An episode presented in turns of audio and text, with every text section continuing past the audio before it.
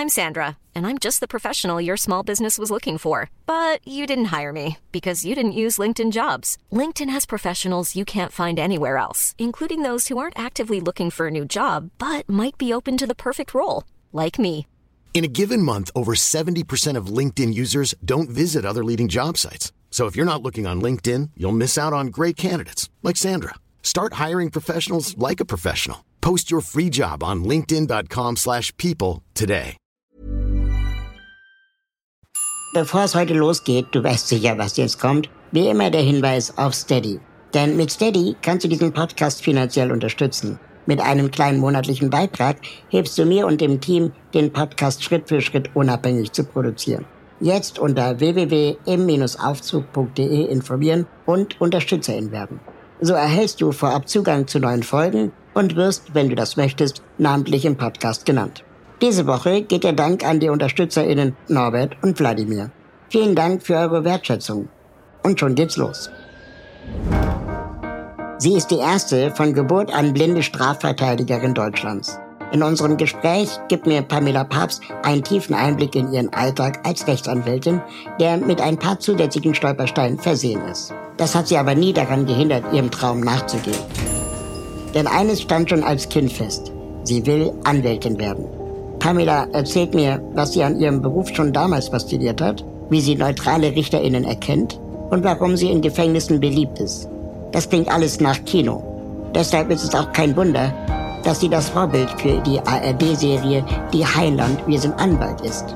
Wir sprechen darüber, wie sie es findet, dass eine sehende Person sie verkörpert und warum die Arbeit daran ihr liebstes Hobby ist. Ich habe Pamela als sehr ehrgeizigen und schlagfertigen und humorvollen Menschen kennengelernt und so viel mehr von ihr erfahren als Jurafloskeln. Zum Beispiel, dass sie gerne auch bei der Deutschen Bahn gearbeitet hätte. Aber hör selbst. Aufzugtür auf für Pamela Papst. Die Tür geht auf und wer kommt rein? Oh mein Gott, ich freue mich sehr. Pamela Papst, herzlich willkommen. Hallo, vielen Dank für die Einladung. Schön, dass du im Aufzug äh, bei mir bist. Fangen wir doch gleich an. Gibt es eine absurde Geschichte, die du in einem Aufzug schon mal erlebt hast? Ähm, ja, tatsächlich. Ähm, also es ist ja so, dass Gott sei Dank jetzt gerade immer mehr Aufzüge auch so umgebaut werden, dass sie von mir als blinder oder stark sehbehinderter Person halt auch tatsächlich alleine benutzt werden können. Und äh, da gibt es im Kriminalgericht, wo ich ja viel bin, jetzt einen Aufzug, der eben äh, mit Blindenschrift beschriftete Tasten hat und der auch spricht. Und ähm, ich hatte letztens die Situation, dass ich in diesen Aufzug eingestiegen bin und erstmal mich zurechtfinden musste, wo ist jetzt welche Taste und habe so ein bisschen rumgefühlt und gemacht und getan. Und äh, auf einmal ging das Licht aus im Aufzug, weil ich nicht schnell genug war, diese Knöpfe da zu finden, weil offensichtlich der Aufzug gedacht hat, es ist gar keiner drin, weil halt niemand diese Knöpfe betätigt hat. Aber sobald man sie drückt, geht er wieder an. Ähm, genau, sobald man einen Knopf drückt, geht das Licht wieder an und dann fährt er natürlich auch und so. Und da ich ja Punktschrift kann, ähm, war es auch kein Problem für mich, jetzt dann in Dunkelheit ähm, diesen Knopf da zu finden, zu betätigen und dann ging die wilde Fahrt auch schon los. Oh, das ist ja Horror. Ich denke mir gerade vor, ich bin sehend in diesem Aufzug und suche die Knöpfe oder komme nicht ran und dann geht plötzlich das Licht aus. Was würde ich machen? Ähm, wobei, also da gibt's halt auf der einen Seite die Knöpfe halt so in normaler Höhe und auf der anderen Seite halt auch in Rollifahrerhöhe. So gesehen, Okay, glaube ich, wäre das für uns beide was. Dann wäre ich safe. Bei uns im Büro, also jetzt nicht hier, sondern im Büro, wo ich äh, tagsüber bin, klingt auch so schummerig, ne? Nachts macht er Podcast und tagüber äh, ist er im Büro. nee, also Nachts wenn, trifft er sich mit einer Blinden. nee, wenn ich dann im Büro bin, da haben wir Lichtsensoren im Büro, Mhm. die ja, das Licht regulieren sollen. Und das Doofe ist, bei uns gibt es sehr viele Menschen im Rollstuhl, die sich nicht so viel bewegen. Das ah, heißt, du verstehe. Die sitzt da eine Viertelstunde am Tisch und dann geht's aus. und plötzlich geht Verstehe. das Licht aus. Und es hat Ja. sich eigentlich nichts geändert an der Arbeitssituation, außer dass es plötzlich dunkel ist. Und dieses nennt sich Smart Office. Okay, wow, und wie das smart, ist halt ja. überhaupt nicht smart. Nee, aber das kenne ich auch. Also im Gericht gibt's ja unten im Keller die sogenannte Vorführstelle, also da, wo die Gefangenen dann warten, bevor sie zu ihrer Gerichtsverhandlung gebracht werden. Und dort in diesen ähm, Sprechzellen, da gibt es das auch, dass das, Geri ähm, dass das Licht ausgeht, wenn man sich eben nicht bewegt. Und äh, ich war da mal mit einer Richterin zusammen und die wollte demjenigen etwas vorlesen. Und immer wenn es dann wieder dunkel wurde, musste einer von uns mit der Hand dann so winken, damit das Licht halt wieder Mhm. Genau, damit genau. sie weiter vorlesen konnte. Genau. Und ich denke, weil die Leute, die diese Häuser bauen, die sollten mal einen Tag da drin auch sein. Auf jeden Fall. Damit man es einmal diese, diese Customer Journey, wie man so schön sagt, einmal durchgemacht hat. Mein Gott, du hast jetzt schon so viele spannende Wörter gedroppt im Vorfeld, äh, bevor unsere Hörerinnen und Hörer äh, vielleicht wissen, wer Pamela Papst eigentlich ist. Ähm, ich verrate jetzt nicht zu viel, weil wir das im Gespräch heute alles gemeinsam erarbeiten werden. Aber ähm, du bist Strafverteidigerin. Richtig, genau. Es gibt äh, über dein Leben eine Fernsehserie in der ARD, die nennt sich äh, Die Heiland, in der vierten Staffel inzwischen.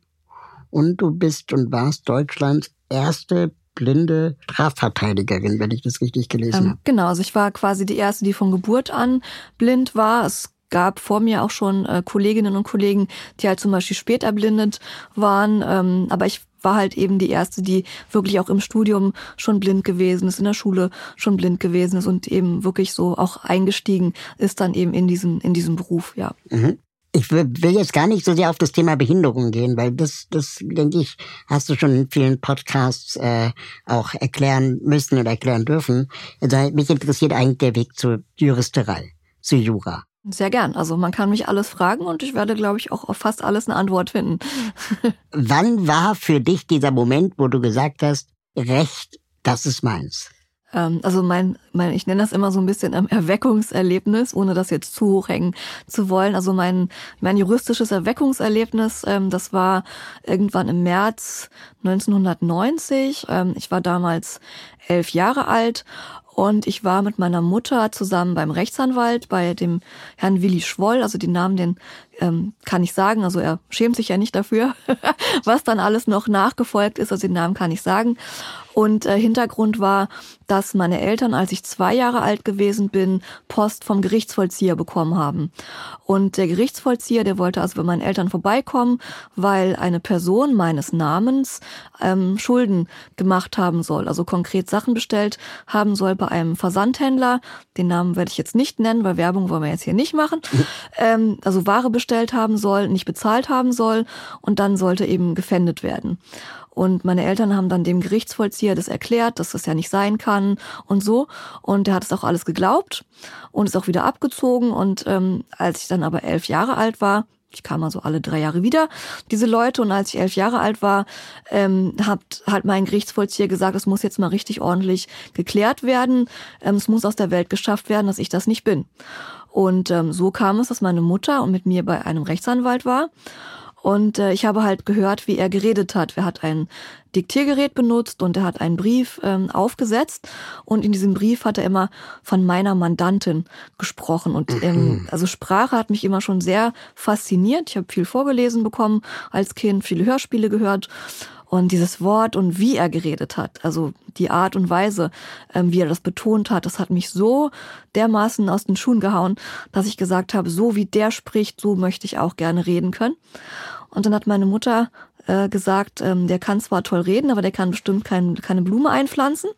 Und hat dann gesagt, dann musst du Jura studieren. Und das war eigentlich sozusagen der, der Grundstein, ähm, dieses Erweckungserlebnis, warum ich gesagt habe, ich möchte Jura studieren, ohne jetzt eine konkrete Berufsvorstellung zu haben oder ohne jetzt besonders ähm, das Recht irgendwie verteidigen zu wollen oder den Armen helfen zu, also so völlig, völlig uneigennützig erstmal.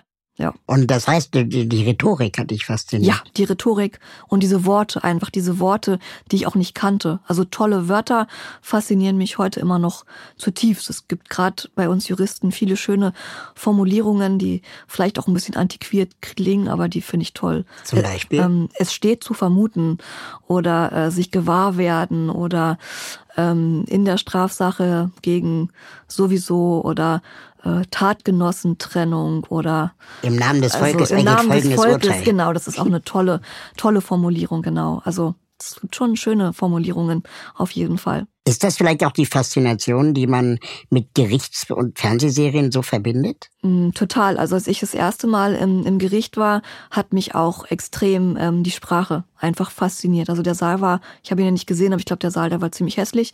Ähm, modern auf jeden Fall, also mhm. jetzt nicht so nicht so puppig, nicht so schlossmäßig, wie es natürlich auch Seele gibt, die ich auch sehr schön finde.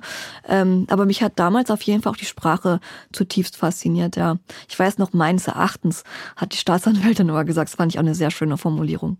Und äh, was hat es eigentlich mit diesen ganzen, äh, ich sag's jetzt mal, Kostümen auf sich? Ne? es gibt ja diese Robe und das sieht alles sehr. Genau, also sehr, kann man schon erstmal so nennen. Also finde ich jetzt auch nicht irgendwie ja. abwertend oder beleidigend oder ist so. Eine Uniform es ist, eigentlich, ist halt oder? eine Berufsbekleidung. Ja. Ähm, und ähm, also es ist so, dass halt im Gericht, ähm, also im Strafgericht jetzt, auch in anderen Gerichten, aber wir werden jetzt ja hauptsächlich mal über das Strafgericht reden, im Strafgericht halt Roben getragen werden, also sozusagen ähm, ja schwarze Mäntel, sage ich jetzt mal so im weitesten Sinne, die halt äh, an den Ärmeln und am Revers einen Besatz haben. Und äh, die Rechtsanwälte haben halt einen Besatz aus Seide und die Richter und Staatsanwälte auch natürlich Staatsanwältinnen und so weiter, dieses Gender, ich bin da noch nicht so mhm. mit dem Gender. Ähm, jedenfalls, also die Staatsanwälte, Richter und so weiter, die haben halt einen Samtbesatz dann auf dieser Robe drauf. Und die beim ja. Bundesverfassungsgericht, die RichterInnen, die haben was ganz Besonderes, also die, also die Bundesgerichte insgesamt, also auch Bundesgerichtshof und so, ähm, die tragen ja rote Roben, wobei die halt so von der, vom Schnitt her halt so aussehen wie auch die, die wir tragen. Und das Bundesverfassungsgericht ist nochmal was ganz Besonderes. Ähm, die haben ja so einen Stehkragen und oben so ein weißes Bässchen und so. Also die sehen nochmal ganz anders aus beim Bundesverfassungsgericht. Ist und historisch. Früher hatten die, die auch, die die beim BGH hatten und haben dann irgendwann eigene Roben dann auch bekommen im Laufe der Zeit. Und was ist die Idee dahinter mit den Roben? Ähm, na, die Idee dahinter ist halt einfach ähm, zu zeigen, dass das eben, ich sag mal, ich sag immer gerne etwas flapsig, keine private Verabredung am Gartenzaun ist, sondern dass halt jeder ähm, von seiner privaten Rolle halt in eine offizielle Rolle halt hineinschlüpft und ähm, dann natürlich auch seine private individuelle Kleidung halt eben dann überdeckt durch diese Kleidung und dadurch eben auch eben in diese Rolle hineinkommt. Also Darunter trägt man was Ärztin. Weißes. Wie eine Ärztin, genau. Darunter trägt man was Weißes, also Frauen tragen eine weiße Bluse, Männer tragen ein weißes Hemd mit einer weißen Krawatte oder einer weißen Schleife. Fliege soll man ja nicht sagen.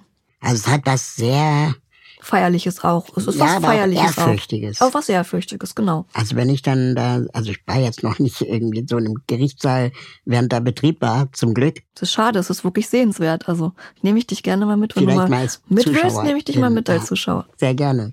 Ähm, ich habe eine Freundin, die ist ähm, Staatsanwältin Mhm. und hat auch eine Behinderung. Mhm.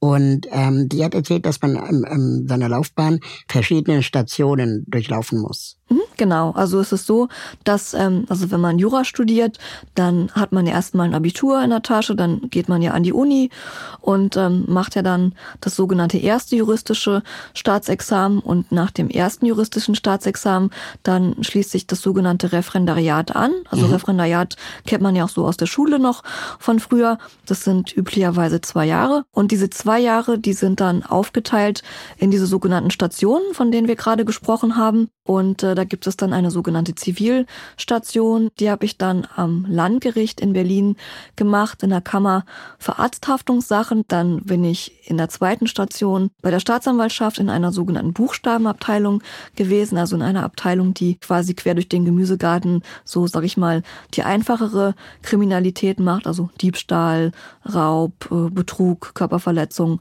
ähm, sowas halt alles. Und Buchstaben, weil die dann alphabetisch sortiert Genau, sind. weil die dann einfach alphabetisch sortiert sind, genau. Und ähm, die dritte Station, das ist die sogenannte Verwaltungsstation. Da bin ich dann in die Justizvollzugsanstalt gegangen, in die JVA, also in Knast. Da bin ich in der JVA Morbid gewesen, dort ähm, in der Verwaltung. Fand ich super, würde ich jederzeit hundertprozentig genau wieder so machen. Und dann ist ja die sogenannte Anwaltsstation. Das war für mich dann relativ unspektakulär, weil ich davor schon einfach viele, viele Jahre in der Rechtsanwaltskanzlei immer als Praktikantin mitgemacht habe, so dass ich halt schon das kannte und wusste, was da so passiert. Ähm, Und die fünfte Station, die letzte Station, ist die sogenannte Wahlstation. Da kann man frei wählen, was man machen möchte. Und äh, da war ich dann nochmal bei der Staatsanwaltschaft in der Abteilung für Tötungsdelikte. Und das war halt auch mit die tollste Zeit, muss ich ehrlich sagen. Also innerhalb meiner, meiner Ausbildung. Also JVA und Abteilung für Tötungsdelikte, absolut granatenmäßig. Also das, das, das klingt irgendwie so ein bisschen morbide. Ja, das ist auch, ja, also gebe ich auch zu. Also ich bin auch da ganz ehrlich. Also ähm, ja, also ich, ich sag mal, wenn ich jetzt sage, ich kann Blut sehen, natürlich ein bisschen bescheuert, weil ich sehe natürlich in der Realität ja gar kein Blut. Aber ja, es interessiert mich einfach. Also Verbrechen, Krimi, so als Kind schon mit vier, fünf Jahren fand ich so, so, so, so Geschichten, so Diebesgeschichten und so schon so ziemlich cool irgendwie. Und, Aber dann wahrscheinlich ja. jetzt äh, mit, mit, sagen wir mal, mehr Erfahrung guckst du weniger oder weniger Tatorte und jetzt eher so die, die anspruchsvolleren Krimis? Mm, also ich, ehrlicherweise muss ich sagen, ähm, also ich sage immer, jeder hat ein Recht auf Biene Maya. Ähm, damit meine ich eigentlich, dass gerade wenn man halt im Beruf was was anspruchsvolles macht, auch mit viel Verantwortung, ja, okay. auch mit, mit schlimmen Sachverhalten, ähm, dann dann lieber was Leichtes. Dann finde ich immer genau, dann muss es irgendwie so ein leichtes Gegengewicht dazu geben. Und äh, ähm, mein Freund sagt immer, da laufen schon wieder drei Kinder mit einem Tier unterm Arm durch die Gegend und lösen Kriminalfälle. Also so halt die typischen Jugendserien halt, drei Fragezeichen, ja, ja, genau. TKKG, ähm, und sowas halt, ne? So, so mein Gegengewicht dann so dazu, so in es der gibt Freizeit. Doch diesen, diese eine, diesen einen Film mit, mit Daniel Craig, All Knives Out oder so, wo irgendwie so ein, so ein Mord in, einem, in, einem, in einer Villa geschah und der, der Detektiv wird gerufen und er soll jetzt herausfinden, nur anhand der Gespräche äh, mit den Leuten, die noch in dieser Villa sind, wer der Mörder oder Mörderin war. Das klingt gut auf jeden Fall. Ähm, hast du jetzt nicht gesehen? Nee. Also okay. ich würde auch sagen gesehen, also ich sage ja auch gesehen, ja. auch wenn ich es eigentlich gar nicht gesehen habe. Aber ich benutze die Wörter dann halt auch so wie, wie alle anderen, aber habe ich persönlich jetzt nicht gesehen. Ähm, ich mag aber auch nicht so gerne so synchronisierte Filme, weil ich immer finde, dass die so tot sind von der Akustik. Also ja. da fehlt so der Raumklang, ja. finde ich immer so ein bisschen. Und dann ist auch oft so, dass es dann Stimmen sind, die man aus den Hörspielen dann so kennt und ist dann so ein bisschen bisschen schwierig, wenn ja, dann wenn dann der Junge, der kleine dicke Junge, der die Kriminalfälle löst, dann plötzlich irgendwie der Liebhaber ist oder so, das finde ich immer so ein bisschen schwierig. ähm, gibt es denn auch so Stationen, die, also du hast jetzt fünf aufgezählt. Mhm. Ich habe mal gehört, es gibt auch so eine Station, die ist so eine 24 Stunden Rufbereitschaft für die Polizei. Ähm, genau, also es ist halt so, dass die, ähm, dass die Staatsanwälte und Richter natürlich eben auch dann erreichbar sein müssen. Also das wechselt sich dann halt von Tag zu Tag wechselt sich das ab. Und ähm, also als ich in der Abteilung für Tötungsdelikte war, ähm, hatten meine Staatsanwälte natürlich auch dann ähm, entsprechende Rufbereitschaft. Ähm, leider hat es sich irgendwie nicht ergeben, dass ich da zum Beispiel dann mit an Tatort konnte. Das hätte ich gerne gerne gemacht. Ähm, aber ich als Rechtsanwältin, ich habe äh, alle paar Monate 24 Stunden Rufbereitschaft. Das auch. passiert? Ich ruft jemand nachts um drei an und sagt, Frau Papst, kommen Sie bitte sofort her? Ähm, ja, so ist es so, dass eben über die Berliner Strafverteidigervereinigung eben jeder, der sich dafür interessiert, also wer nicht will, der muss das auch nicht machen, alle paar Monate eben äh, dran ist für 24 Stunden. Und äh, ich, also da rufen die Leute auch dann teilweise nachts an und äh, also die Kriminellen quasi rufen dann da an. Es gibt dann im Internet so eine Hotline und die wird dann auf den jeweiligen Anwalt halt dann immer also weitergeschaltet. Da ruft dann halt nachts einer an und sagt, ja, ich bin ja irgendwie schon mehrere Wochen nicht mehr bei der Polizei gewesen, ich muss mich doch da melden. Jede Woche, was machen jetzt? Ich traue mich da jetzt nicht mehr hin und so, ob ich ihm nicht mal einen Rat geben könnte. Oder ähm, die, das, die, die Mordkommission rief mich einen Sonntagmorgen an und sagte, ja, äh, Sie müssen unbedingt kommen. Hier sitzt einer bei uns in der Zelle, der möchte mit Ihnen sprechen, den haben wir gestern Abend festgenommen und äh, der möchte jetzt mit dem Anwalt sprechen. Ähm, die wissen ja sozusagen nicht, wer, wer kommt. Also die sagen halt, ich möchte einen Anwalt sprechen und dann wird man halt angerufen, auch von der Polizei. Und ähm, ja, dann geht man dahin und dann saß da halt einer, der seine Freundin mit dem Messer schwer verletzt hat, dann auf der Flucht war, mit dem Hubschrauber dann gesucht wurde, wieder eingefangen oh wurde. Oh und ich saß an dem Abend davor bei uns im Garten und habe den Hubschrauber gehört und hätte nicht gedacht, dass das nächsten Tag dann mein Fall, mein wow, Fall wird sozusagen. Wow. Aber ja. das ist ja auch das da, also wenn man es echt richtig gerne macht, so wie ich, dann, dann wartet man eigentlich nur darauf, dass Sonntag früh die Mordkommission anruft. Ich habe viele Podcast-Folgen mit dir gehört mhm. und äh, Interviews gelesen und ganz oft fand ich dann in den Gesprächen ging es so sehr schnell um, oh, wie macht man das denn als blinde Person und irgendwie. Und am meisten hat mich fasziniert, dass du erzählt hast, dass du dann in einer Gerichtsverhandlung manchmal äh, dir von dem Richter dann das, was man auf dem Video oder auf mhm, dem Bild sieht, genau. beschreiben lässt und daran erkennst, ob der Richter neutral ist oder nicht. Genau. Genau, also es ist ja eigentlich, also manchmal nehme ich mir auch jemanden mit in die Gerichtsverhandlung. Mhm. Ähm, und manchmal ist es aber auch so, dass sich dann einfach plötzlich so ergibt. Also plötzlich taucht da ein Video auf, wo man gar nicht so dran gedacht hat, dass es das vielleicht überhaupt gibt oder so. Und äh, wenn dann halt keiner weiter da ist, dann, dann ist eben der Richter, der dann sagt, weiß ich nicht so, jetzt kommt hier äh, derjenige mit der roten Jacke und dann kommt hier derjenige mit der gelben Jacke und jetzt schlägt derjenige mit der roten Jacke. Also wenn er jetzt sagen würde, ähm, da kommt jetzt der Angeklagte mit der roten Jacke, dann wäre das sicherlich von dem Richter jetzt nicht mhm. nicht ganz so klug. Mhm, mhm. Und Sie achten da wirklich drauf oder gibt's dann auch so, sagen wir mal, Schusselfehler? Also bisher haben Sie eigentlich immer drauf geachtet. Der lustigste Schusselfehler, um dieses Wort mal aufzugreifen, ja. was ich hatte, war ähm, eine Sache mit einer, mit einer Hehlerei, also wo jemand geklautes Zeug halt verkauft hat. Und die Richterin, die mich auch gut kennt eigentlich, ähm, ganz nette auch, hat dann in ihrem Urteil dann gesagt, naja, dass das hier geklaut war, ähm, das sieht doch ein Blinder im Krückstock. Oh. Und, und, und während sie es gesagt hat, schrie sie, oh Gott, oh Gott. Ich sag, nein, ich sag, alles gut. Ich sag, regen Sie sich ab, es ist alles in bester Ordnung. Und es war so, es war irgendwie eine skurrile, lustige Situation einfach. Aber hätte auch echt daneben gehen können, ne? Ich, ich fand es völlig in Ordnung. Wir, wir sind alle nur Menschen und sie hat ja nicht böse gemeint, es ist ja so eine, so eine Redewendung. Genau wie wir sehen uns oder so. Also mich hat das, ich habe das total mit Humor genommen und es hat sie meiner Meinung nach einfach aus Unbedachtheit, es war jetzt selber ja so unangenehm oder ich hatte eine Situation, da war ich mit einer Assistentin im Gericht und dann wollte der Richter dann meine Assistentin dann wegsetzen und ich hätte ja auch dann was sagen können, von wegen, ja wieso, ich bin sehbehindert und das ist meine Assistentin, lassen Sie mal hier bei mir. Und als wir dann rausgegangen sind aus dem Gerichtssaal, um uns zu beraten, nahmen sie mich so am Arm, also hakte mich so unter und wir gingen raus. Und als er wieder reinkam, entschuldigte sich der Richter von sich aus, dass er das nicht bedacht hatte, dass ich eine Sehbehinderung habe und dass er meine Assistentin weggesetzt hat. Mhm, mhm. und dann dachte ich mir, okay, den Schock, den der jetzt gekriegt hat, als er gesehen gesehen hat, wie wir raus Leben. sind, das hat besser gewirkt, als wenn ich was gesagt hätte.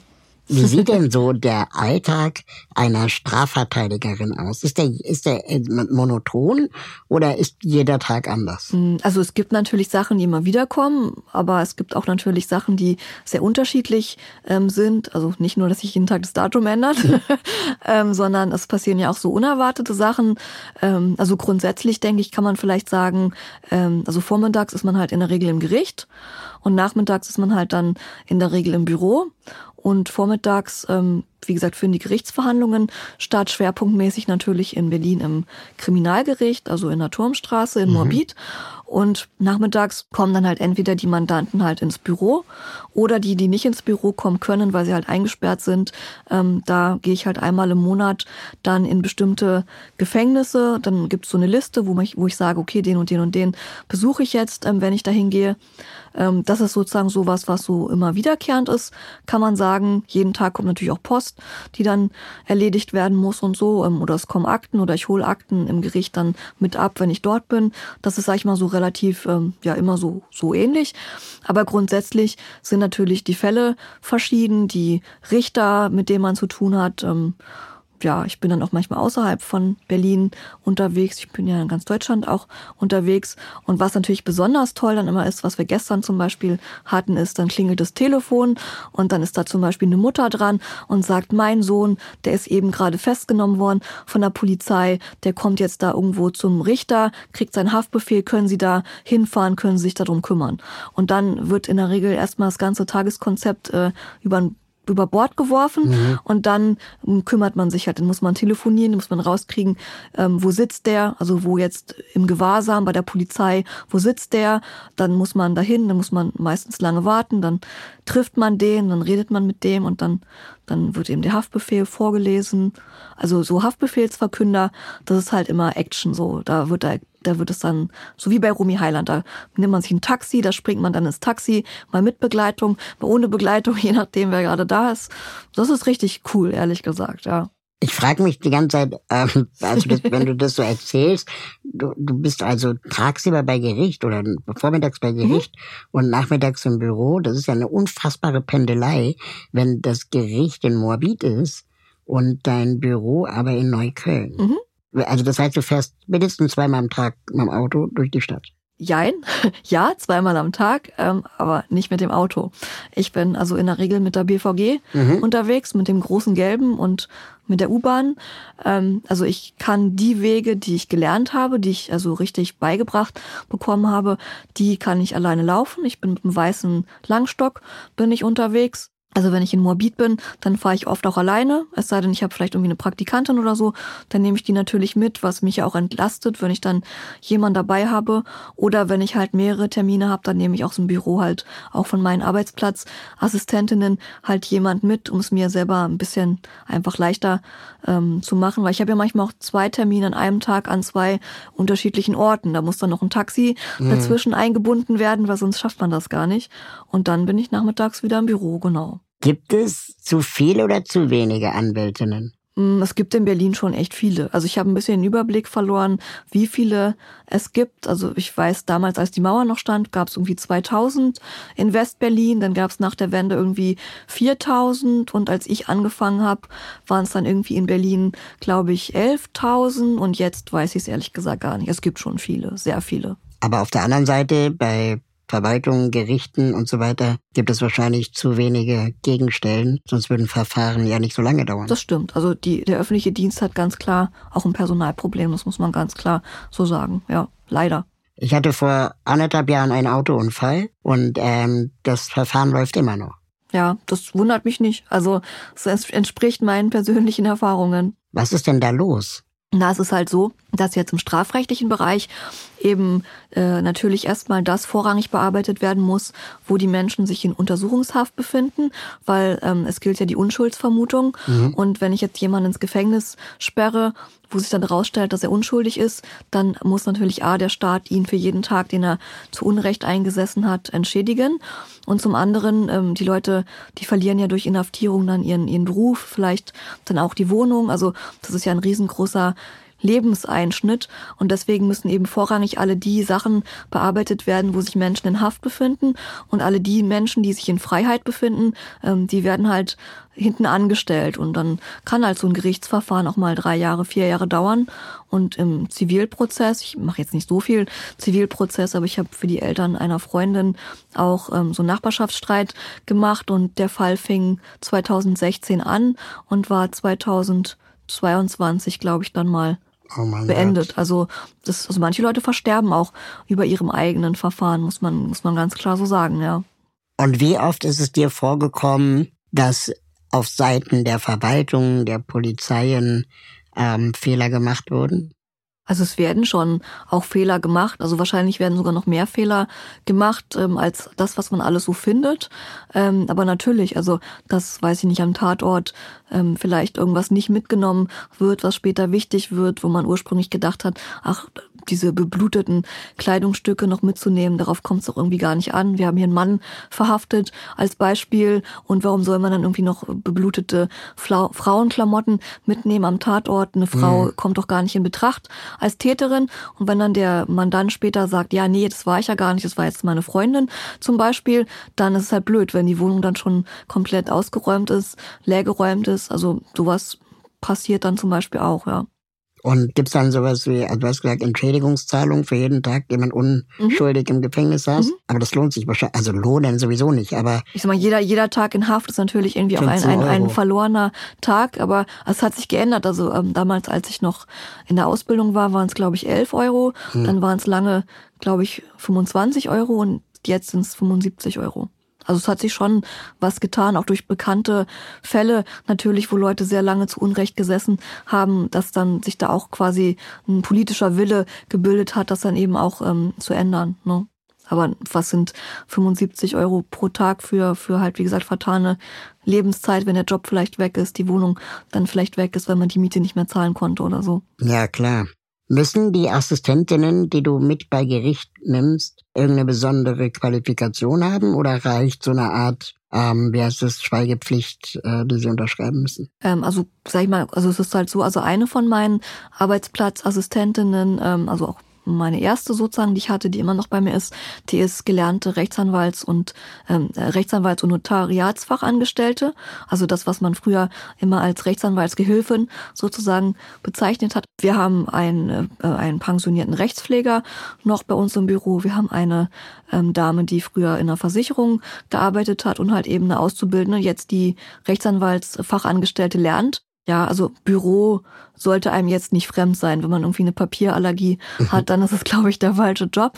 Und man sollte halt neugierig sein, einfach auf, auf andere Menschen und Bock haben auf, auf andere Menschen einfach. Und ähm, die kommen ja auch in eine Welt rein, die ihnen ja ansonsten auch irgendwie verschlossen bleiben würde. Und ich sag mal, und ich glaube auch jede Assistenztätigkeit, ähm, egal jetzt für welchen, für welchen Arbeitgeber, egal mit welcher äh, Behinderung oder so, ich glaube, so ein bisschen Idealismus muss dann auch immer dabei sein. So klar, es ist ein Job und die müssen auch Geld dafür kriegen und kriegen sie auch, aber ich denke, so ein bisschen Idealismus muss dann auch so dabei sein. Da kann man auch nicht irgendwie immer so Dienst nach Vorschrift machen und dann seinen Blinden dann auf der Straße stehen lassen lassen, weil Feierabend ist oder so. Das geht dann auch nicht. Ich habe gelesen, dass ähm, potenzielle Klientinnen in Gefängnissen äh, deine Visitenkarte rumreichen weil sie denken, als blinde Anwältin hauen sie, haust du sie da raus. Also ich weiß auf jeden Fall, dass ich halt so beliebt bin bei denen und Gefängnis ist ja so ein bisschen wie ein kleines Dorf so, ne? Ist ja wie Schlumpfhausen so oder Entenhausen oder was weiß ich. Jedenfalls, es ist ja wie, wie eine kleine abgeschottete Welt und also ich weiß aus dem, was die mir so sagen, dass ich halt dann einen guten Ruf habe bei denen und deswegen geben sie natürlich meine Visitenkarte dann auch weiter und und äh, melden sich dann zahlreich bei uns im Büro und äh, ich versuche halt das auch zum Teil auch sehr unjuristisch dann auch zu machen, auch immer mal ein Späßchen zu machen, jetzt mit dem, mit dem Inhaftierten zum Beispiel ähm, oder halt eben auch Sachen möglichst unjuristisch zu erklären und denen vielleicht auch mal auf die Schulter zu klopfen und zu sagen, ey, das haben sie, haben sie gut gemacht oder so. Also einfach auch so ein bisschen das so auf die menschliche Tour zu machen, nicht so nicht so abgehoben juristisch oder so. Die sollen sich auch da aufgehoben und abgeholt fühlen, ja. ja. Und wie wählst du deine Klientinnen aus? Kannst du auch sagen, nee, interessiert mich nicht? Also grundsätzlich kann ich ja entscheiden, ähm, wen ich nehmen möchte, also mit wem ich einen Vertrag schließen möchte und sagen möchte, ja, ich kümmere mich jetzt darum. Ähm, also im strafrechtlichen Bereich, ich mache halt wenig Steuerstrafrecht und wenig Wirtschaftsstrafrecht, ähm, weil ich es einfach irgendwie auch nicht so spannend finde und das auch andere Kanzleien sind, wo die Leute dann hingehen damit wenn jetzt einer kommt und sagt, ich habe hier irgendwie eine Firma und ich habe hier irgendwie einen ganzen irgendwie ganzes Zimmer voller Bilanzen oder so, dem würde ich halt sagen, nee, also tut mir leid, langweilig. also das ist mir, also A, ist es langweilig und B, übersteigt es auch so meine Möglichkeiten als Blinde mit, mit jemand Bilanzen also vorlesen zu lassen, das ist auch schwierig und so. Also da würde ich dann mhm. sagen, nee, gehen Sie mal lieber irgendwie zum Kudamm oder so, ja. ähm, oder ähm, wie gesagt, wenn es halt nicht mein Rechtsgebiet ist, ich habe von Jobcenter Sachen so zum Beispiel keine Ahnung. Also Jobcenter Betrug und so, klar, das ist ja Strafrecht und so, aber wenn jetzt einer sagt, ob ich ihm mal irgendwie seinen Bescheid nachrechnen könnte, ob das alles so stimmt und so, das kann ich nicht, das weiß ich nicht, wie das geht. Also mhm. ich kann, also man kann auch nicht alles als, als Anwalt. Man kann sich zwar einiges drauf schaffen, aber und ansonsten, ähm, ja, manche, manche regen sich jetzt immer fürchterlich auf, wenn ich dann sage, Leute, die Tieren was angetan haben, die möchte ich halt nicht verteidigen, weil die dann mal sagen, na ja, aber warum ich nicht sage, Leuten, die Kindern was angetan haben, aber das, also, es ist ja total individuell, was total. einen halt emotional halt irgendwie packt, ja. Und wenn es eine mich halt packt und ich sage, das will ich einfach nicht, ich will auch keine Hörspiele mit gequälten Tieren oder so, das will ich einfach nicht, auch wenn es nur ein Hörspiel ist für irgendwie Kinder ab sieben oder so, nein, will ich nicht, ähm, dann ist es ja ganz individuell und wenn ich das mit den Kindern halt hinbekomme, das heißt ja deswegen nicht, dass ich das in Ordnung finde oder so, ich, also das ist ja überhaupt nicht in Ordnung, aber, aber ich kann es einfach emotional, ich kann es irgendwie hinkriegen und wenn jemand ein Tier was getan hat, kann ich es halt nicht hinkriegen und deswegen, ohne dass das eine jetzt mehr wert ist als das andere oder das eine einen höheren Stellenwert hat, das eine kann ich und das andere möchte ich halt einfach nicht. Gibt es so einen Fall oder gäbe es Fälle, gibt es Fälle, wo jetzt nicht einem Tier was angetan wurde, sondern einem Menschen, wo du sagst, sorry, aber das, das vertrete ich nicht. Also ich kann mir zum Beispiel vorstellen, was ich sowieso nicht verstehe, die NSU-Mörderin Beate Zschäpe, die ja da verhaftet wurde, die bekam ja dann Anwälte zugewiesen, die absurderweise Heersturm und Stahl hießen. Ja, ja. Nachnamen. Gut, das weißt du dich jetzt ein bisschen doof. also der, der krasser Zufall. Klar, aber halt, also ich sag mal so, wenn es jetzt halt so so so politisch wird, sage ich jetzt mal so, ähm, also ich ich glaube, dann dann sind die Leute halt besser aufgehoben bei Leuten, die die deren politische Meinung auch teilen. Also glaub, glaube ich so. Ich habe auch Mandanten, die mit dem Hakenkreuz ähm, auf der Brust ähm, rumlaufen und halt wirklich irgendwie furchterregend irgendwie wahrscheinlich auch auch rüberkommen. Ähm, wo das dann irgendwie in dem konkreten Fall jetzt mit dem Rechtssein halt bei denen irgendwie gar nicht so so weit hergeholt ist. Also sie sitzen auch mit mit Ali und Özgür dann irgendwie in derselben Zelle und ist irgendwie gar kein Problem und mhm. so, ja, wo ich so denke, okay, du hast zwar ein Hakenkreuz auf der Brust, aber irgendwie, wenn es dann wirklich drum geht, dann bist du irgendwie gar nicht so rechts, habe ich den Eindruck. Also sowas habe ich auch.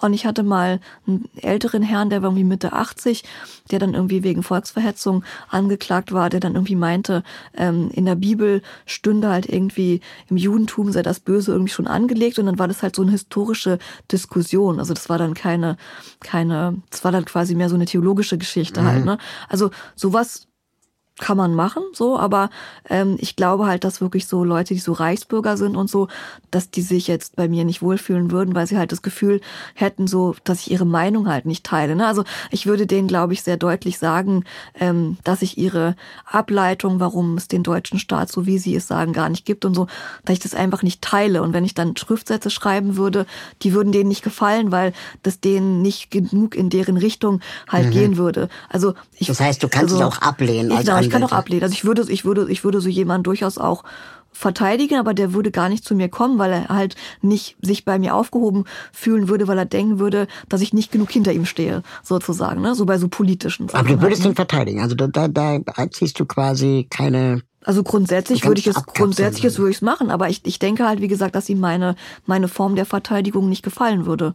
Also ich würde es ablehnen, dem Gericht zu schreiben, dass es den deutschen Staat so nicht gibt. Das würde mhm. ich nicht schreiben, weil ich mich ja auch nicht lächerlich machen will. Aber er würde von mir verlangen, dass ich es so schreibe und deswegen würde er wahrscheinlich zu mir nicht kommen oder wir ja. würden uns im Vorgespräch dann halt zerstreiten und ich würde sagen, wissen Sie, ähm, ich würde Sie verteidigen, aber wenn Ihnen das alles nicht passt, äh, wie ich Ihnen vorschlage, wie ich Sie verteidige, dann ähm, bin ich halt die falsche.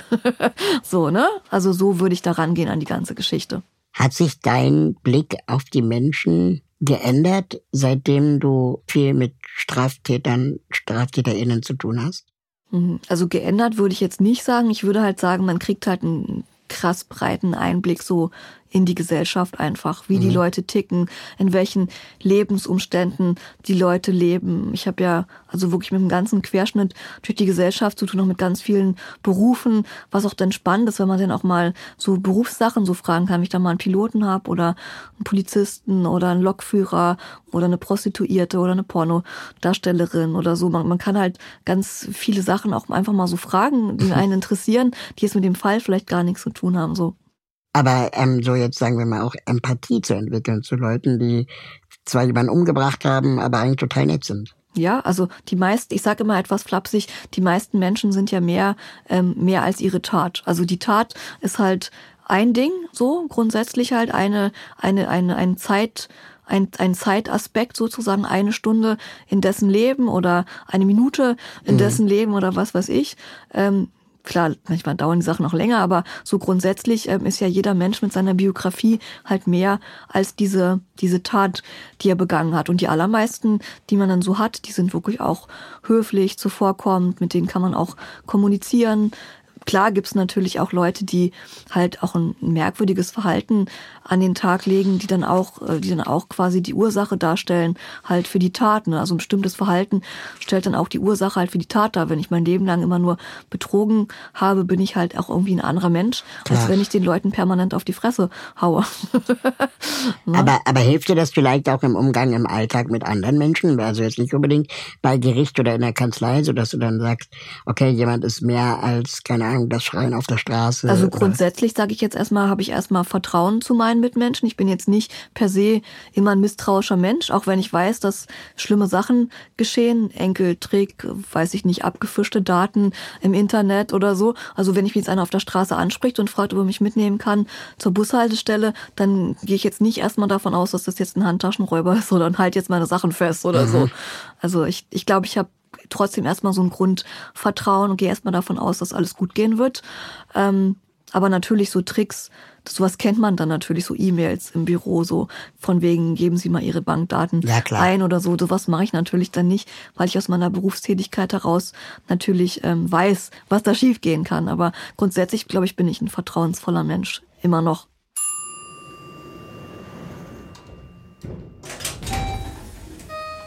Gleich geht's weiter. Wenn du diesen Podcast unterstützen möchtest, dann kannst du das mit einem kleinen monatlichen Beitrag tun. Im Gegenzug kannst du alle Folgen vorab hören und du wirst, sofern du das möchtest, hier im Podcast namentlich genannt. Alle Infos findest du unter www.im-aufzug.de. Ende der Servicedurchsage. Viel Spaß beim zweiten Teil der Folge.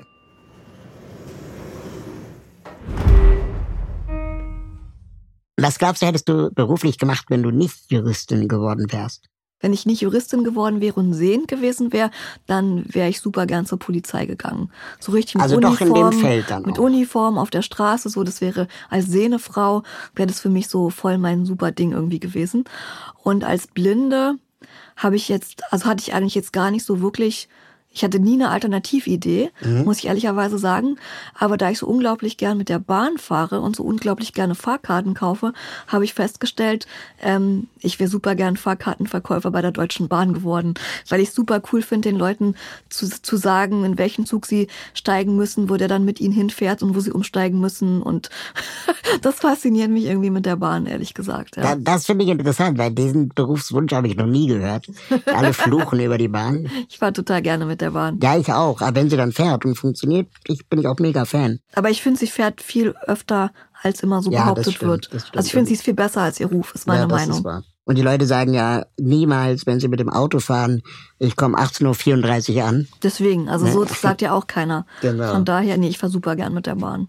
Ich habe irgendwo gelesen, dass du tausend Gerichtsverfahren überhaupt mit begleitet, mit beobachtet hast, bevor du dein erstes Staatsexamen gemacht Ähm, hast. genau, also ich war ja, ich war ja dann, also seit 1994 war ich dann regelmäßig im Gericht zum Zuhören. Und, Einfach so ähm, aus Interesse. So Einfach so Hobby. aus Interesse, genau, einfach in den Schulferien und so, einfach so zum Zuhören. Dann war ich ja seit 95 Praktikantin halt in einer Rechtsanwaltskanzlei, über die ich ja auch dann ähm, fast jeden Tag in den Ferien mit ins Gericht gegangen bin. Und ähm, ja, so kam das dann, dass ich bis zum Examen dann schon ähm, 1000, also auch über 1000 äh, Gerichtsverfahren hatte. Dann. Das heißt, das, du hast ja einfach unglaublich viel Erfahrung Genau. gesammelt. Ich hatte einfach unglaublich viel so praktische Erfahrung durchs einfach dabei sein. Also Mhm. dadurch hat man natürlich die materiellrechtliche Erfahrung nicht. Also muss trotzdem studieren, weil was in den Gesetzen drinsteht und so Ja, und wie das alles funktioniert, das muss man natürlich studieren. Aber so rein vom Ablauf her und so ähm, bin ich da quasi so richtig reingewachsen. Und auch die Argumente, sagen. ne? Die vielleicht Argumente, wie, wie, wie reden die, wie benehmen die sich. Ja, genau. Wow. Also das ist ja Many of us have those stubborn pounds that seem impossible to lose, no matter how good we eat or how hard we work out. My solution is PlushCare. PlushCare is a leading telehealth provider with doctors who are there for you day and night to partner with you in your weight loss journey. They can prescribe FDA-approved weight loss medications like Wagovi and Zepbound for those who qualify. Plus, they accept most insurance plans. To get started, visit plushcare.com slash weight loss. That's plushcare.com slash weight loss. fast schon Berufung, oder? Also weil Irgendwie schon, ja. Das stimmt. ich habe mit, keine Ahnung, mit neun habe ich noch Lego gespielt. Ich habe auch Lego gespielt, aber ich habe dann irgendwann einen Gerichtssaal gebaut. Welche Rolle spielt denn Gerechtigkeit in deinem Leben außerhalb der Juristerei? Ähm, also Gerechtigkeit ist ja mal so eine Sache. Also ähm, um es quasi noch einmal an die Juristerei anzuknüpfen, ähm, in der Juristerei, da geht es ja eigentlich nicht um gerechte Urteile, sondern es geht ja eigentlich um juristisch, fachlich richtige Urteile, also ob das Gesetz sozusagen richtig halt ähm, angewendet wird. Ne? Das, das Recht kann, kann perfekt angewendet worden sein, alles richtig, alles wunderbar, ähm, aber es kann sich halt trotzdem extrem ungerecht halt anfühlen, ne? so dass es mit der Gerechtigkeit ähm, halt halt immer so eine Sache ist. Und ähm, also ich empfinde, also Gott sei Dank habe ich in meinem Leben, sag ich mal, wenig Ungerechtigkeiten erlebt, weil Ungerechtigkeiten machen auch irgendwie machtlos, machen irgendwie hilflos, lassen einen irgendwie auch sauer und wütend und traurig zurück. Ähm, ich finde Situationen immer total ungerecht, wenn ich das Gefühl habe, ich habe alles richtig gemacht. Also, weiß ich nicht, ich habe mich drum bemüht, die richtige Bushaltestelle zu finden, den richtigen Bus zu finden, habe dann gefragt, welcher Bus ist denn das, krieg dann eine Auskunft und die Auskunft ist zum Beispiel falsch und ich steige deswegen in den falschen Bus. Also so, das sind so Situationen, die empfinde ich als total ungerecht, weil ich alles richtig gemacht habe für meinen Teil und nur weil die anderen irgendwie was nicht richtig gemacht haben, stecke ich jetzt dann im Schlamassel. So, also das sind so, mhm. so das empfinde ich irgendwie als krass ungerecht, muss ich ehrlich gesagt sagen. Ja, ja klar. Ne? Oder so wenn man so das Gefühl hat, dass so Mühe sich nicht gelohnt hat. Also ich hatte so nach dem ersten Staatsexamen, ähm, was ein gutes Staatsexamen auch war, es war jetzt kein schlechtes Staatsexamen, aber ich hätte es mir vielleicht noch ein bisschen besser gewünscht, ähm, hatte ich halt so irgendwie so das Gefühl, so diese ganze Mühe und diese ganze Kraft und diese ganze...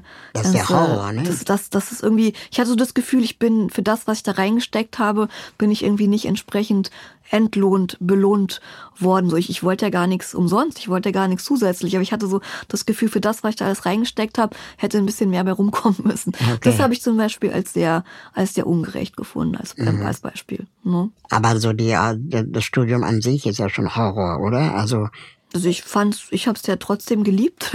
ähm, ich habe auch keine Sekunde drüber nachgedacht, das abzubrechen oder so. Aber das ist ähm, doch ein Jahr einsperren und lernen ja, also fürs Staatsexamen am Ende ist es im Grunde ein Jahr einsperren und lernen, das stimmt. Das, das muss man wollen. So krass, das muss man wollen. Aber ich habe es gewollt. Ich habe ich hab nie was anderes gewollt und ich bin bereit gewesen, das dann eben auch auf mich zu nehmen. Und ähm, ich, also meine Eltern sagen auch immer, jetzt, jetzt erntet man eigentlich die Früchte halt von alledem. Man hat einen tollen Beruf, man hat viele Freiheiten, auch, auch trotz Behinderung. Also ich kann ja diesen tollen Beruf mit diesen vielen Freiheiten ja auch nur machen, weil ich halt Assistenzkräfte habe, die mir dabei halt helfen. Das muss man auch mal ganz deutlich sagen. Das gehört zur Wahrheit natürlich auch dazu. Bezahlst du die privat? Ähm, na, dies ist, ist so eine Mischung. Also es ist eine Mischung aus äh, äh, staatlicher Finanzierung über das Integrationsamt, jetzt der Inklusionsamt, wobei ich zugebe, dass ich mich an dieses Wort Inklusionsamt noch nicht so wirklich mhm. gewöhnt habe. Hauptfürsorgestelle fand ich auch scheiße, aber also ja, ich habe mich noch nicht so an dieses Wort gewöhnt. Ähm, ja, ist so eine Mischkalkulation. Ne? Zum Teil zahle ich halt als Arbeitgeberin selber halt was und zum Teil ähm, zahlt halt das Integrationsamt oder Inklusionsamt dann halt für meine Arbeitsplatzassistenten, weil sie halt zum Teil als Arbeitsplatzassistenten und zum Teil als normale Angestellte tätig werden. Mhm. Ne? Und das durch das ist dann halt so eine Mischung. Ähm, das heißt, äh, die Hilfe, die du bekommst durch Assistenz, ist jetzt nicht an dein Einkommen und an dein Vermögen gekoppelt. Genau, also in meinem konkreten Fall, was ich auch sehr gut finde und was ich in anderen Konstellationen sehr gemein und irgendwie auch menschenverachtend finde, ehrlich gesagt, ähm, ist, dass es halt nicht ans Einkommen gekoppelt ist. Also, also ist halt, so ist es bei mir, ne? Genau, das weiß ich auch. Also dass es bei dir so ist und ich finde es ich find's ganz schrecklich. Ich finde es nicht in Ordnung. Also da haben wir wieder und, die Ungerechtigkeit. Genau, und ich, das ist, ich das ist wirklich sehr, sehr ungerecht, mhm. finde ich, weil ähm, wir machen beide einen tollen Job und ich finde es einfach nur ungerecht. Und ähm, aber es ist halt wie gesagt nicht ans Einkommen gekoppelt.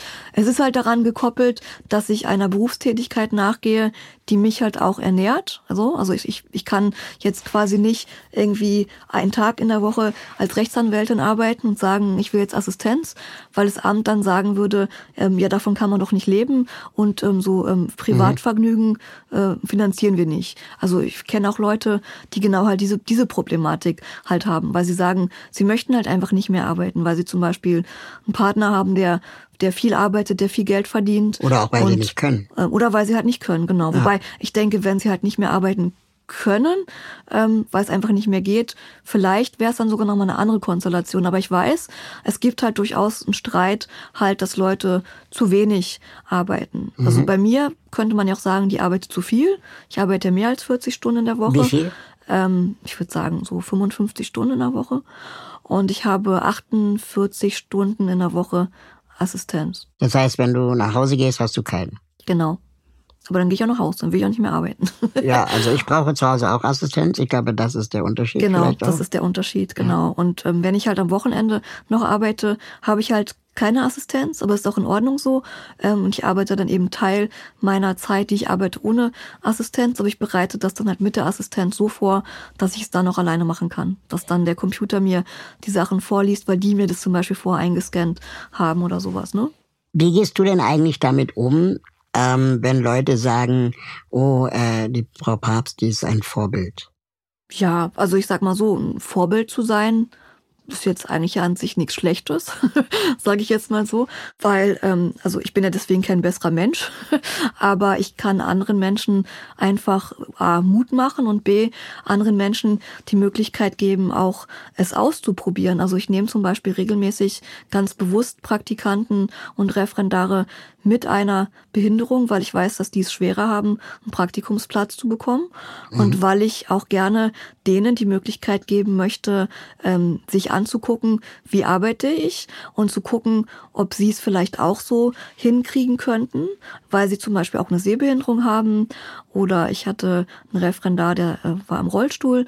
Und da war es so gewesen, dass es für den halt spannend war, sich anzugucken, ob er mit Assistenz zum Beispiel das auch hinkriegen würde, was ich hinkriege, wenn er sich anguckt, welche Wege muss ich machen, ähm, wie mhm. reagieren die Mandanten auf mich, sind die Gefängnisse zum Beispiel barrierefrei sind sie das? oder so, äh, jein. Also teilweise, also es gibt auch Rollifahrer, die inhaftiert sind, das gibt es.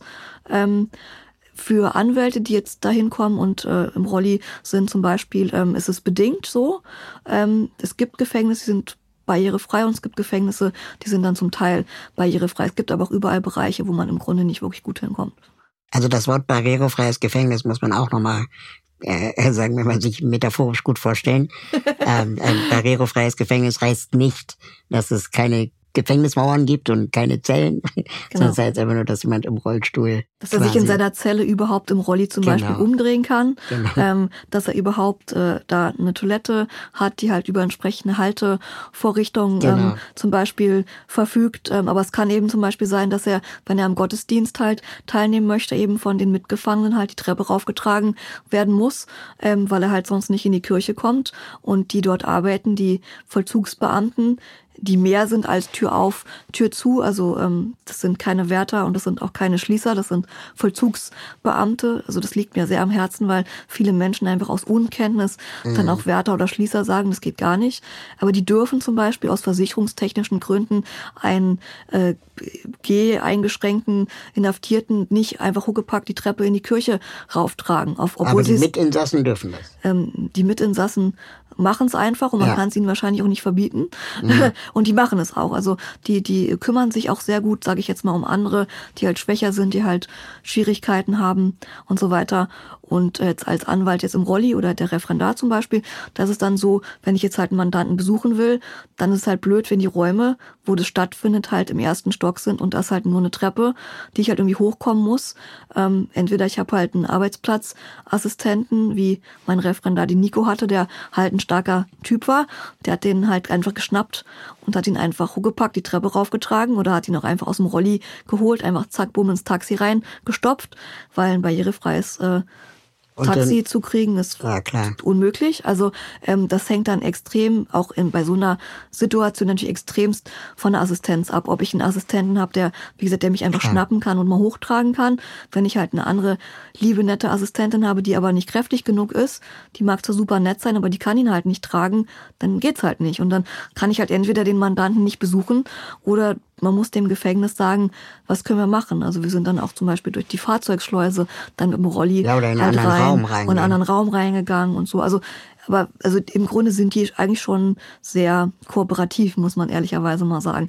Und ich hatte zum Beispiel auch eine, eine schwerhörige äh, Praktikantin, die eben auch gerne ausprobieren wollte, ob sie mit der Akustik in dem Gerichtssaal zum Beispiel klarkommt. Also ich bin da für jede Art von Behinderung auch, auch offen und ich habe auch Menschen schon verteidigt mit allen möglichen Behinderungsarten, gehörlose äh, Mandanten, äh, im Rolli sitzende. Ich hatte einen Räuber, der im Rolli saß zum Beispiel. Mhm. Ähm, oder ich hatte auch eine äh, geistig äh, behinderte junge Dame, die halt vom Intellekt her vielleicht wie eine Zwölfjährige war, die ich verteidigt habe zum Beispiel. Ich habe eigentlich auch schon alles gehabt und auch gerne gehabt. Also zu mir kann da jeder kommen, ich bin da ganz offen. Und viele Kollegen haben Berührungsängste, die sagen, ich kann das nicht, ich will das nicht. Und ja. Mhm. Und dann kommen teilweise die Eltern. Die Eltern zum Beispiel, die arbeiten dann vielleicht in der Justiz und haben halt dann ihre Tochter gehabt, die eben wie eine Zwölfjährige war, die den mich kannten und gesagt haben, Mensch, können Sie uns nicht helfen? Und der Rechtsanwalt XY, der kommt mit meiner Tochter überhaupt nicht klar, der weiß gar nicht,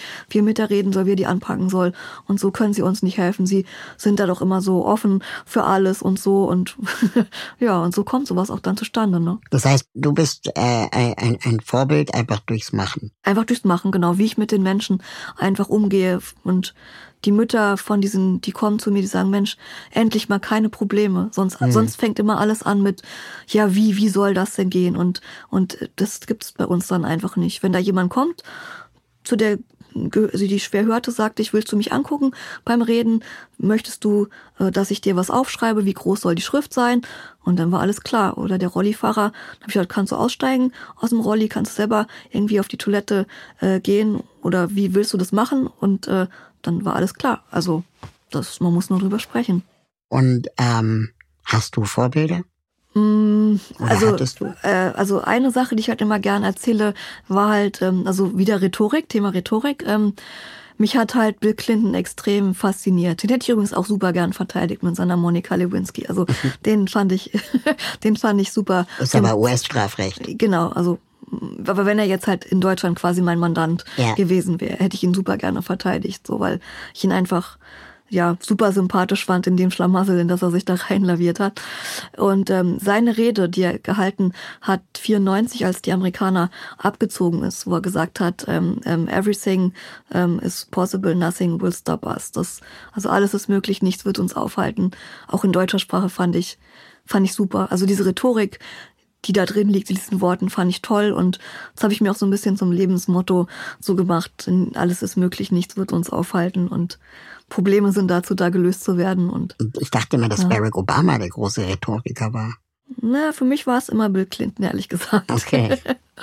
Aber hinter dieser Amerikanisierung oder amerikanischen Perspektive von Everything is possible, nothing can stop us oder just do it und so, da schwingt für mich immer so ein bisschen mit, dass jeder auch für sein Glück alleine verantwortlich Total. ist. Also wenn du dir nicht selber hilfst, äh, dann hilft dir keiner. Also das meine ich jetzt nicht ganz so krass, aber also ich ist klar, jeder ist für sein Glück selbst verantwortlich. Das müssen ja auch Kinder, die jetzt sage ich mal, ähm, also so beschult worden sind, dass sie halt sehr so, sag ich mal, unter ihresgleichen so gehalten worden sind, wenig so ähm, Kontakt zur Außenwelt hatten. Also das müssen die Sonderschule, genau, das müssen die oft auch auch erst äh, wirklich auf einem sehr langen, komplizierten Weg ja lernen, dass nicht alles in der realen Welt nicht alles an einen rangetragen wird, sondern dass man auch sagen muss, äh, was man haben möchte, auch an, an Hilfe. Wenn die Tür vom Bus aufgeht, äh, kann der Busfahrer ja nicht ahnen, was ich mhm. will. Dann muss ich ihn fragen, welcher Bus sind sie denn und so. Also von daher, also man muss das sich schon selber nehmen,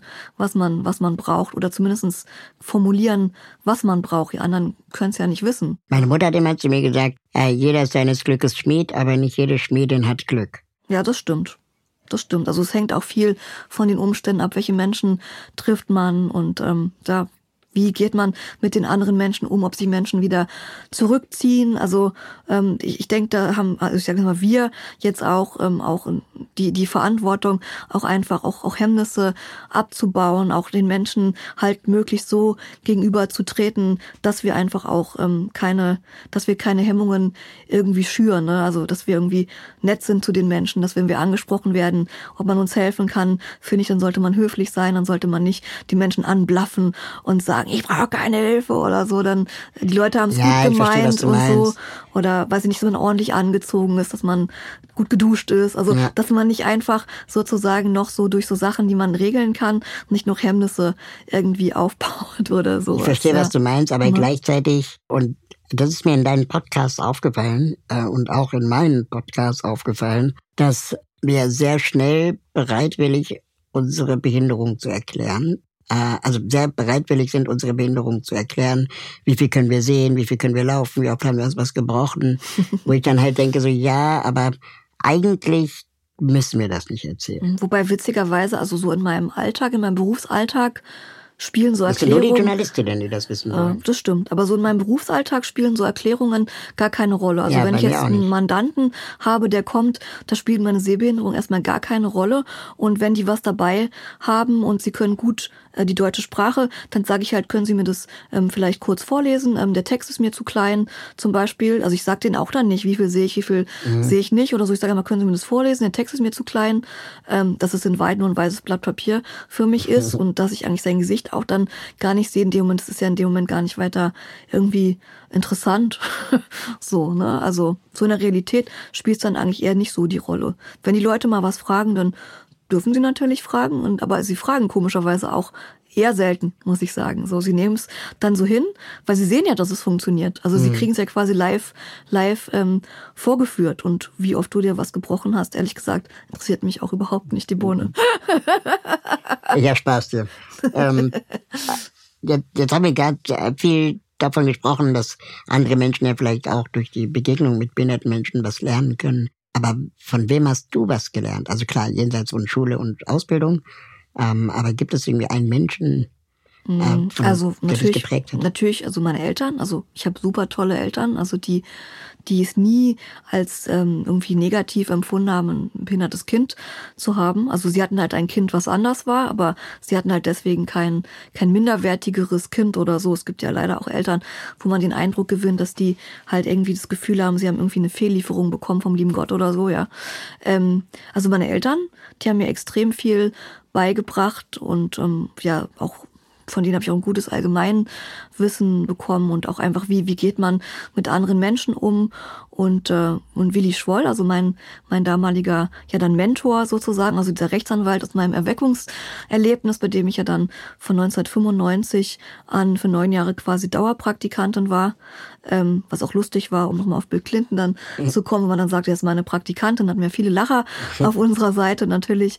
Ähm, also von dem habe ich natürlich auch viel ähm, gelernt, auch so in kultureller Hinsicht. Der war halt auch ähm, Literar, also Literatur studiert auch und der hat mir natürlich da viel auch beigebracht und mein Klavierlehrer, der mir halt viel über Musik, klassische Musik, Oper und sowas beigebracht hat, was jetzt meine Eltern mir jetzt nicht so beibringen konnten. Also ich denke, dass ich so einfach immer gute Leute um mich rum hatte, die als Kind mir auch viele Bereiche so gezeigt haben, einfach viele, viele kulturelle Bereiche. Wo ich jetzt nicht so gut war, früher Erdkunde, war ich früher nicht so gut, es war schwierig, so als sehbehinderter Mensch. Da bin ich, ich jetzt richtig nicht. gut, seit ich mit der Deutschen Bahn fahre, bin ich jetzt richtig gut, das, das läuft jetzt richtig gut. Und, ähm, Aber jetzt fragt einen keiner mehr ab, ne? Nee, jetzt fragt einen keiner ja. mehr ab. Und klar, und so, so, sag ich mal, so Kunst halt, ne, so Bildhauerei oder Bilder. Also in der Bilderausstellung bin ich jetzt echt irgendwie die falsch. das ist so was, das ist so mein Manko. Also weiß ich was, Van Gogh und Spitzweg und so, was die da gemalt haben. Also klar kenne ich so ein paar, so ein paar Sachen so wie Goldhelm und das Abendmahl und so, aber also das ist jetzt nicht so, nicht so meine Baustelle, muss ich ganz ehrlich sagen. Das ist, glaube ich, das wäre auch vielleicht ein bisschen zu viel, viel verlangt. Ich lerne gerade noch Plattdeutsch. Das ist noch was, was mir extrem am Herzen liegt, muss ich sagen. Du bist eine unglaublich ehrgeizige Person. also ich finde das total faszinierend. Du arbeitest 55 Stunden die Woche. Du hast ein Buch geschrieben. Du hast mehrere Bücher in der Pipeline ähm, so wie ich das äh, verstanden habe. Ich habe noch einen Krimi, den will ich noch verlegen. Genau, also liebe KollegInnen, äh, hören Sie, hören Sie äh, aufmerksam zu. Hört alle aufmerksam genau. zu. Genau. Ähm, und ähm, äh, du berätst die Fernsehserie Die Heiland. Genau, das stimmt. Ähm, das ist eine ARD-Vorabendserie, nee, Abendserie. Abendserie, genau. Abendserie in der vierten Staffel inzwischen. Mhm. Handelt von einer blinden Anwältin, die mit ihrer sehenden, leicht dümmlichen Assistentin oder tollpatschigen Assistentin. Tollpatschig, das trifft's, glaube ich. Ähm, äh, bestimmte Fälle gemeinsam bearbeiten. Und das eben in der vierten Staffel, was für eine RBB-Sendung, sag ich mal, unüblich ist, dass sie so erfolgreich so lange läuft. Genau hat bis jetzt alles gestimmt, was du gesagt hast. Und äh, du warst Vorbild. Mhm, genau, also ich bin sozusagen die echte, die echte Rumi Heiland, sage ich dann immer so etwas scherzhaft. Ähm, ich habe ja 2012 habe ich ja ja meine Biografie herausgegeben. Ähm, vielleicht gibt es auch irgendwann noch mal einen zweiten Teil. Ich war noch sehr jung, als ich die herausgegeben habe. Und äh, das war dann sozusagen so der Startschuss dafür, dass das Fernsehen sich eben interessiert hat und äh, der RBB dann eben den Wunsch geäußert hatte, eine Serie machen zu wollen. Also kein Zweiteiler, keine Reihe, sondern eine Serie. Genau. Also genug Stoff hattest du ja mit 1000 Stunden oder 1000 Fällen, die du gesehen hast. Mm, wobei ich sagen muss, dass ich halt immer sehr großen Wert darauf gelegt habe, dass die Fälle aus der Serie halt keine Fälle von mir sind, weil ich, ich möchte mich sozusagen quasi auf diesem Wege nicht, nicht nochmal an den Mandanten bereichern, weil ich möchte ja, dass die irgendwann nochmal wieder ein geordnetes Leben führen können und ich möchte sozusagen die jetzt nicht indirekt irgendwie vor die Kamera zerren oder so. Also ich lege da großen Wert darauf, dass diese Fälle eben ausgedacht sind, natürlich teilweise mit Versatzstücken, die von mir kommen oder von Alltagserlebnissen, die ich sehr gerne und oft auch beisteuere zu dieser Serie, aber eben keine Fälle, die aus meinem Büro halt kommen. Darf ich fragen, ob du daran verdienst? Äh, ja, ja, du darfst es fragen und ja, ich verdiene daran. und du verdienst dann pro Beratungsstunde oder auch, keine Ahnung, Lizenzgelder? Ähm, nein, also nein, also die, also, also das Buch damals sozusagen, da gibt's natürlich dann Geld ähm, dafür, dass man eben die Rechte halt gibt halt mhm. für diese Sache und auch die Rechte gibt dann eben für diese Serie. Und ähm, ich bekomme halt für die Beratung der Serie, bekomme ich halt pro Folge, die ich berate, bekomme ich halt ein äh, Beratungshonorar. Was aber oh. jetzt nicht nach Stunden oder so bemessen ist, sondern was halt pro Folge dann bemessen wird, genau. Und hast du dann ähm, auch, keine Ahnung, das letzte Wort? Ähm, also offiziell auf dem Papier ähm, sozusagen habe ich gar kein Mitspracherecht. Mhm. Also ich sage immer etwas scherzhaft, wenn Rumi jetzt das Geld ausgeht und sie müsste jetzt irgendwie in einer Table Dance Bar arbeiten oder so, dann kann ich halt nicht sagen, das will ich aber nicht, weil das meinen Ruf schädigt und weil mir dann im Gericht alle unterstellen, ich hätte irgendwie noch ein zweites Leben. Ähm, sowas geht nicht, also da habe ich keinerlei Mitspracherecht. Aber faktisch ist es halt so, ähm, dass die schon natürlich froh und glücklich sind über meine Beratung und, und ähm, also mich schätzen da eben auch dafür und mich dafür auch bezahlen. So gesehen ähm, habe ich halt schon, sag ich mal, Einfluss. Aber letztendlich, sag ich mal, wenn sie dann sagen, nee, die Romi zieht eine, eine grüne Bluse an und ich sag aber unter der Robe muss sie eine weiße Bluse anziehen, dann kann ich es halt auch nicht ändern. Es gab ja ähm, sehr viel äh, tolles Feedback auf die Serie bis, bis zur vierten Staffel, also immer noch. Es gab einen Schauspielerinnenwechsel aufgrund genau. des äh, tragischen, unvorhersehbaren Todes. Von Lisa Martinek, genau. Lisa Martinek, genau. Die wurde jetzt neu besetzt. Wie gehst du denn mit der Kritik um, dass die Schauspielerin in Wahrheit sehend ist? genau, also das wäre ich oft befragt auch. Und ähm, also ich persönlich finde es total okay. Mhm. ähm, also mich, mich kränkt es nicht oder mich macht es auch irgendwie nicht wütend oder weiß was ich. Ich finde es total okay, ähm, dass es halt eine Sehne Schauspielerin ist, weil ich halt persönlich finde, ähm, dass so wie sie es macht, dass sie dass sie es gut macht. Also ich fände zum Beispiel blöd, wenn sie jetzt einfach eine schwarze Brille tragen würde. Das fände ich halt irgendwie so platt und irgendwie ein bisschen, ein bisschen billig. So. Also vielleicht so für die also HörerInnen. Du trägst keine schwarze genau, Brille. Genau, ich trage keine schwarze Brille und ich habe aber keinen, ich kann keinen Blickkontakt äh, aufnehmen und die Schauspielerin spielt es eben, also dann eben auch ohne Brille und versucht eben auch keinen Blickkontakt ähm, aufzubauen, was sehr schwer ist für die Schauspielerin und ähm, also ich fände es halt so ein bisschen billig, wenn sie jetzt so eine Brille tragen würde mhm. oder so. Und da ich halt finde, dass sie es gut macht, finde ich es völlig okay, dass sie es als Sehende halt spielt. Ähm, wenn es eine blinde Schauspielerin gäbe und man hätte sie halt dafür engagiert, hätte ich es auch genauso gut äh, gefunden. Ähm, es wird halt immer gesagt, ähm, dass das halt ein Problem wäre, halt auch aus versicherungstechnischen Gründen, wenn ich halt äh, zum Beispiel blinde Schauspieler jetzt am Set hätte, was ich ein Stück weit auch verstehen kann. Ähm, und also ich, ich denke, also ich persönlich denke, dass man als blinde Schauspielerin wahrscheinlich recht eingeschränkt so wäre. Also ich mache ja auch ab und zu Dokumentar und spiele auch ganz gerne auch mal vor der Kamera und so. Und ich merke halt, dass ich aufgrund meiner Sehbehinderung natürlich eingeschränkt bin. Wenn ich jetzt so eine Szene spiele, wo ich mich streite und ich will dem anderen vielleicht dann hinterherrennen im Raum und dann. Ja, aber dann also, ist es halt authentisch. Also dann. Ja, klar, aber also, oder andersrum, wenn ich jetzt als Blinde eine Polizeibeamtin spielen soll, dann glaube ich, dann geht es nicht, weil ich nicht dem, nicht dem Einbrecher hinterherrennen kann und über den Zaun springen kann. Und also ich glaube, dass ich, dass ich, also wenn ich als Blinde eine Blinde spiele, ist es, glaube ich, super. Aber ich glaube nicht, dass man als Schauspielerin viel Geld verdient, wenn man immer darauf wartet, als Blinde die Blinden zu spielen oder so. Ja, ich ja? verstehe, was du weißt meinst. Weißt du, was ich meine? Aber wenn ich jetzt zum Beispiel, wenn ich jetzt zum Beispiel, ähm, also als, als Rollifahrer jetzt besetzt werde, dann hat halt der Mitarbeiter im Büro, der sitzt dann halt eben einfach im Rollstuhl, weißt du? Aber du würdest dann auch keinen Polizisten spielen, der im Rollstuhl dem Mörder hinterher rennt. Also, genau.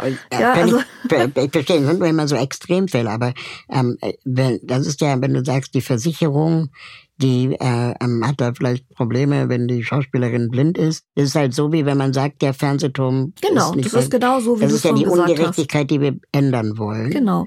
Das heißt, wir dürfen das doch als Betroffene die Leute nicht durchgehen lassen. Nee, also ich sag nur, das ist halt das, was man mir halt sagt, ne? Ja. als Begründung dafür, warum es das nicht gibt. Aber wie gesagt, also ich habe jetzt persönlich nichts gegen blinde Schauspieler, auch vor der Kamera. Man muss halt eben nur gucken, wie setzt man sie halt ein. Wenn ich jetzt eine sitzende Rolle Aber wir haben ja das Henne-Ei-Problem. Also Das wenn wir stimmt. sie nicht ausbilden, dann gibt's das sie ist halt auch richtig. nicht. Das ist richtig. Und wenn sie nicht verlangt werden, werden sie nicht ausgebildet. Das stimmt. Und das ist immer so dieser Punkt, wo ich denke, da müssten wir vielleicht auch ähm, radikaler werden als Betroffene. Also da ich ja durchaus Rampensau-Qualitäten habe und in gewisser Weise ja auch schauspielere, wenn ich dann da mein Plädoyer Fünfte halte Staffel und spielst du dich selbst. ähm, auch ja auch gerne, gerne vor der Kamera stehe. Ich stehe persönlich auch wirklich gerne vor der Kamera. Mhm. Ähm, wer weiß, vielleicht ist das ja nochmal eine zweite oder dritte Karriere von mir.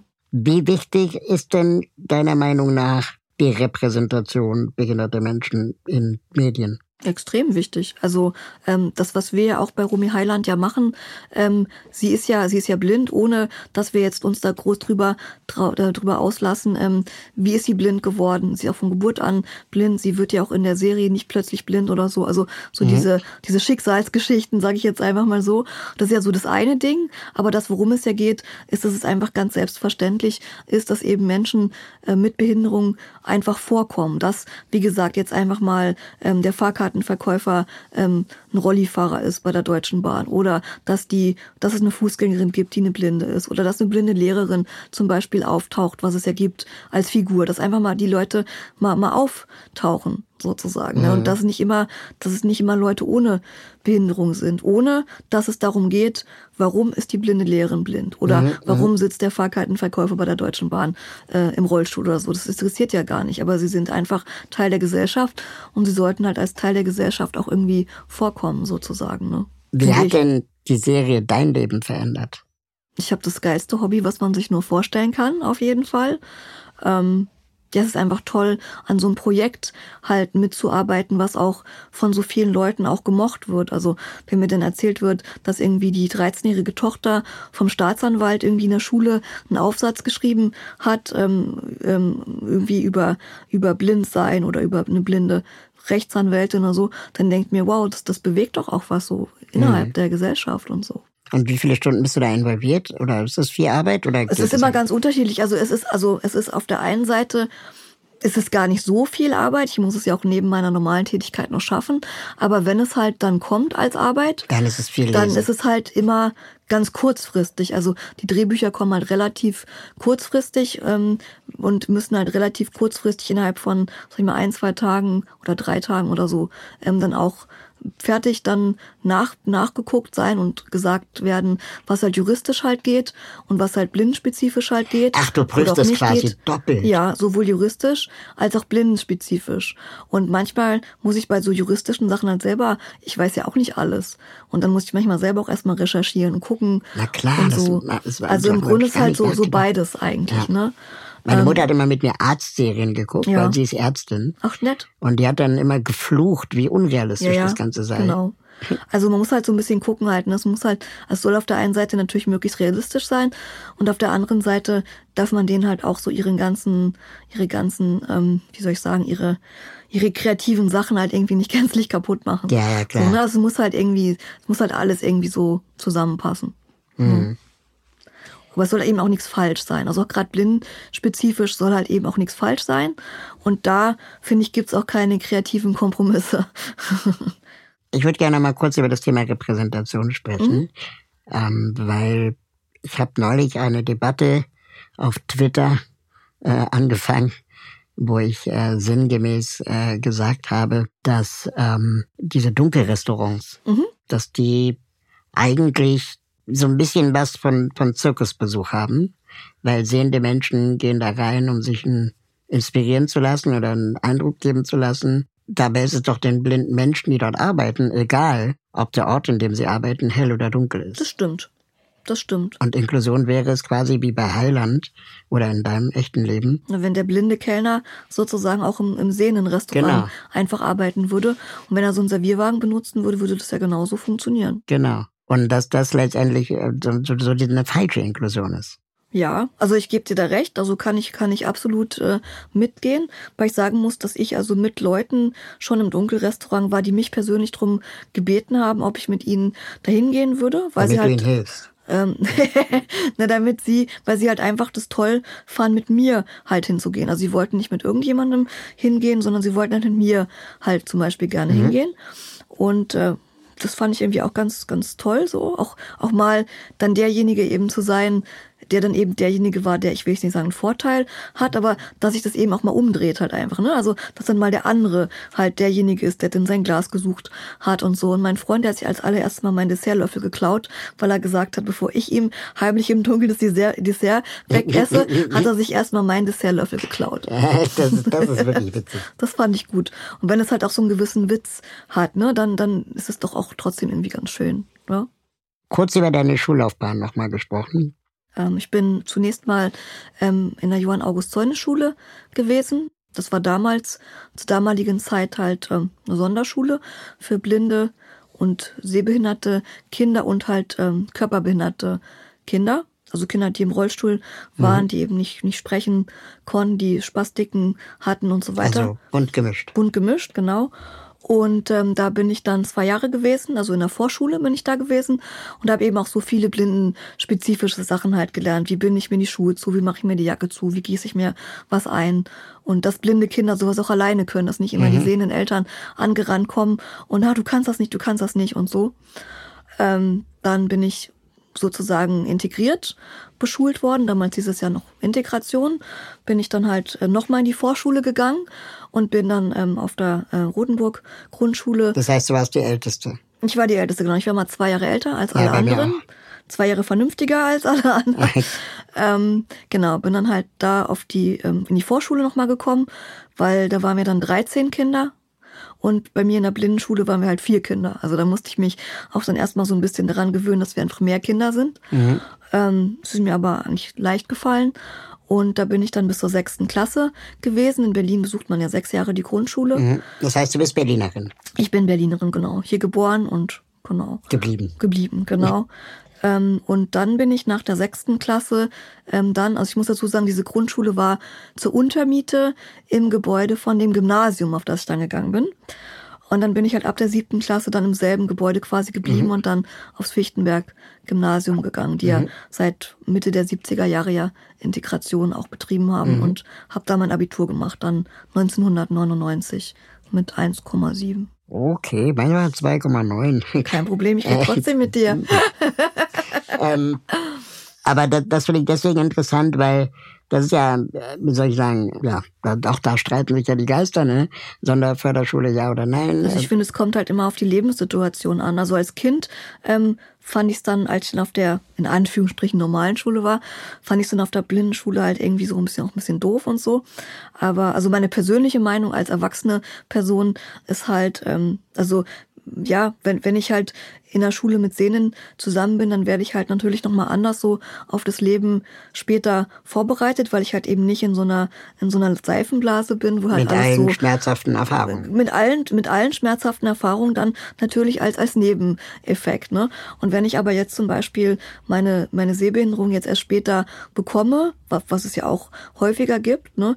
Dann ist es halt, glaube ich, für die Kinder besser, wenn die halt erstmal in so eine bisschen geschütztere Umgebung halt kommen, weil die auch erstmal selber mit sich und ihrem eigenen neuen Leben auch erstmal überhaupt klarkommen müssen und so. Da empfinde ich das auch so ein bisschen als so ein Haifischbecken, die dann bei den anderen da so rein zu schmeißen und so. Also ist meine persönliche Meinung. Vorletzte Frage. Was rätst du Eltern von behinderten Kindern? Mm, Also erstmal grundsätzlich, also grundsätzlich ist natürlich wahrscheinlich erstmal ein Schreck oder ein Schock oder weiß was ich, ähm, aber grundsätzlich halt erstmal ähm, erstmal das Kind halt so anzunehmen, wie es ist und einfach zu sagen, mein Kind ist halt einfach anders, mein Kind ist besonders und mein Kind gibt mir persönlich einen ganz anderen Blick auf die Welt, als ich ihn vielleicht hätte, wenn ich ein nicht behindertes Kind zum Beispiel hätte. Und diesen Wert, der darin steckt, halt einfach auch irgendwie zu versuchen zu schätzen und dann eben zu gucken, gibt's halt andere Eltern mit solchen Kindern, wo ich mir vielleicht Ratschläge holen könnte und und ähm, also ja praktische Tipps praktische Tipps sich zu holen und einfach nicht nicht zu denken oh Gott das das Leben ist jetzt zu Ende und ähm, ne und nicht zu denken so aus meinem Kind wird nichts aber auf der anderen Seite auch nicht sozusagen was es ja auch gibt ähm, so fürs Kind quasi so einen Plan zu entwerfen was mhm. aus dem Kind mal werden soll. Das Kind kann irgendwie gerade mal krabbeln und weil es blind soll es dann irgendwie der größte Pianist irgendwie unter der Sonne werden. Ähm, sowas ist auch dann wieder total schlecht. Also ich habe meine Eltern immer mitgenommen auf meine Reise. Ich habe gesagt, ich will das und das machen und ich brauche dafür eure Hilfe. Und die sind quasi mit mir diesen Weg gegangen, als, als helfende Hand sozusagen, ohne dass jetzt meine Eltern gesagt haben, ich soll das und das werden. Ich habe Klavier gespielt, aber ich wäre nie eine gute Pianistin geworden. Ich wäre nie eine Berufspianistin geworden, obwohl ich blind bin oder so. Also das finde ich auch wichtig so. Ne? Ich habe mal ein Interview gelesen mit äh, Greta Thunberg. Mhm. Und äh, da äh, war sie gerade bei Davos und hat sich da irgendwie mit den, mit den mächtigen Menschen dieser Welt äh, gestritten. Und ähm, sie hatte ihren Vater dabei. Mhm. Und äh, sie hatte, da war sie, glaube ich, noch 17 oder so. Mhm. Und sie hat ähm, mit ihrem Vater äh, draußen im Winter im Zelt gecampt. Und der Vater hat dann irgendwann gesagt, warum bist du nicht einfach ein Fußballspielendes Mädchen gewesen? Weil er musste halt mit, ne? Na klar. Und äh, also das fand ich eine schöne Metapher, ja. was du gerade sagst. Also, du hast also, deine Eltern ja. mitgenommen auf die also, Reise. Also mein Vater, der dachte, wenn er mit 58 zwangsweise in Rente geschickt wird, der hätte gern noch weiter gearbeitet und war auch übrigens kein Jurist. Die sind, meine Eltern sind beide aus der Schauwerbung, also Schaufenster, Dekoration, mhm. Werbung und so weiter. Ähm, als mein Vater auf Rente geschickt wurde, hat er gedacht, dass es total langweilig werden wird. Ähm, aber mit so einem Kind wie mir wird es auf keinen Fall langweilig und der ist auch teilweise noch mitgereist, auch mit mir zum Teil und so. Und ähm, ich sage immer manchmal scherzhaft zwei von meiner Sorte, das würden wir wahrscheinlich gar nicht schaffen. Ja. Das ist ein unglaublich äh, schönes Gespräch mit ihr. Das freut mich. Ähm, eine Frage, die ich allen Gästen immer stelle am Ende. Ob wir wiederkommen würden. Das auch sehr gerne. Ähm, aber vor allem ist es die Frage, gibt es eine Organisation oder ein Verein, ein Thema, ähm, das sich die Hörerinnen oder Hörer ähm, vielleicht nochmal anschauen können, für das du dich ähm, engagierst oder das dich fasziniert, das du wichtig findest? Was man mhm. unterstützen könnte? Also das hat jetzt nichts mit, also nichts mit irgendeiner Behinderung mhm. oder so zu tun. Ähm, Muss ja auch nicht. Ich hatte ja vorhin, ich hatte ja vorhin gesagt, ähm, ich persönlich lerne seit äh, zwei Jahren Plattdeutsch. Mhm. Mein Vater ist in Ostfriesland groß geworden. Daher kommt das. Und ähm, also als er vor zwei Jahren, als er krank war und auch fast gestorben wäre, ähm, wollte ich quasi so an meine familiären Wurzeln quasi auch so anknüpfen. Und mein Vater ist kein Ostfriese, mein Vater ist da groß geworden, ist durch den Krieg da hingeraten. Und ich habe vor zwei Jahren angefangen, ostfriesisches Plattdeutsch zu lernen. Das liegt mir persönlich total ähm, am Herzen. Also fühle ich eine tiefe Verbindung auch äh, dazu. Und ähm, ich finde es ein tolles ähm, Projekt, einfach so, ähm, so, so Sprachen halt wie Plattdeutsch, Plattdeutsch ist ja auch eine Sprache, eben zu fördern, nicht aussterben zu lassen, dass eben in den Kindergärten, dass jetzt zum Beispiel dort auch unterrichtet wird und so. Also einfach ähm, so diese Kultur eben einfach am Leben zu erhalten und ähm, also generell halt für so ähm, Sprachen und sowas sich zu engagieren, dass sowas nicht ausstirbt, so ähm, regionale Sprachen und so, das finde ich halt eigentlich eine total schöne, wichtige Sache. Und gibt es eine Organisation, Organisation oder so? Die ähm, also die, ähm, also die äh, ostfriesische, ostfriesische Landschaft, ähm, die mich auch zur äh, Botschafterin für die plattdeutsche Sprache außerhalb von Ostfriesland mhm. ernannt haben, wo ich auch durch meine Prominenz auch ein bisschen, bisschen Anschub äh, leiste sozusagen, die ähm, die machen halt, wie gesagt, zum Beispiel plattdeutsche äh, Kinderbücher, geben plattdeutsche ähm, plattdeutsch äh, so Wörterbuch ähm, heraus, haben jetzt auch eine App äh, gemacht, äh, wo man Plattdeutsch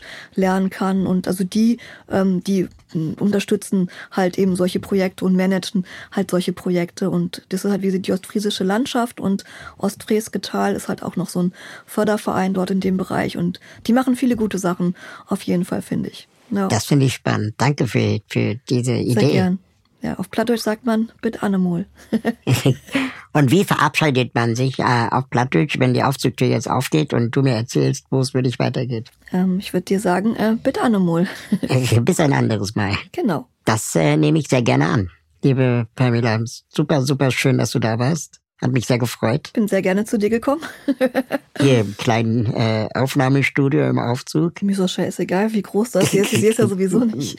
Das Gespräch war auf jeden Fall groß. Und ähm, ich freue mich, wenn wir uns wiedersehen. Auf jeden Fall. Ich treffe dich sehr gerne wieder. Mal gucken, wann du mir mal wieder vor die Füße rollst, sozusagen. wir sehen uns wieder. Wir sehen uns wieder. Genau. Danke fürs Mitfahren. Wenn ihr mögt und euch diese Folge Spaß gemacht hat, bewertet diese Folge bei Apple Podcast, Spotify oder wo auch immer ihr zuhört. Alle Links zur Folge sowie die Menschen, die mich bei diesem Podcast unterstützen, findet ihr in den Show Notes. Schaut da gerne mal rein. Wenn ihr meine Arbeit unterstützen möchtet, würde ich mich freuen, euch bei Steady zu begrüßen. Mit einer Steady-Mitgliedschaft bekommt ihr exklusive Updates von mir und die Gelegenheit, mich zweimal im Jahr persönlich zu treffen. Im Aufzug ist eine Produktion von Schönlein Media. Ich freue mich auf das nächste Mal hier im Aufzug.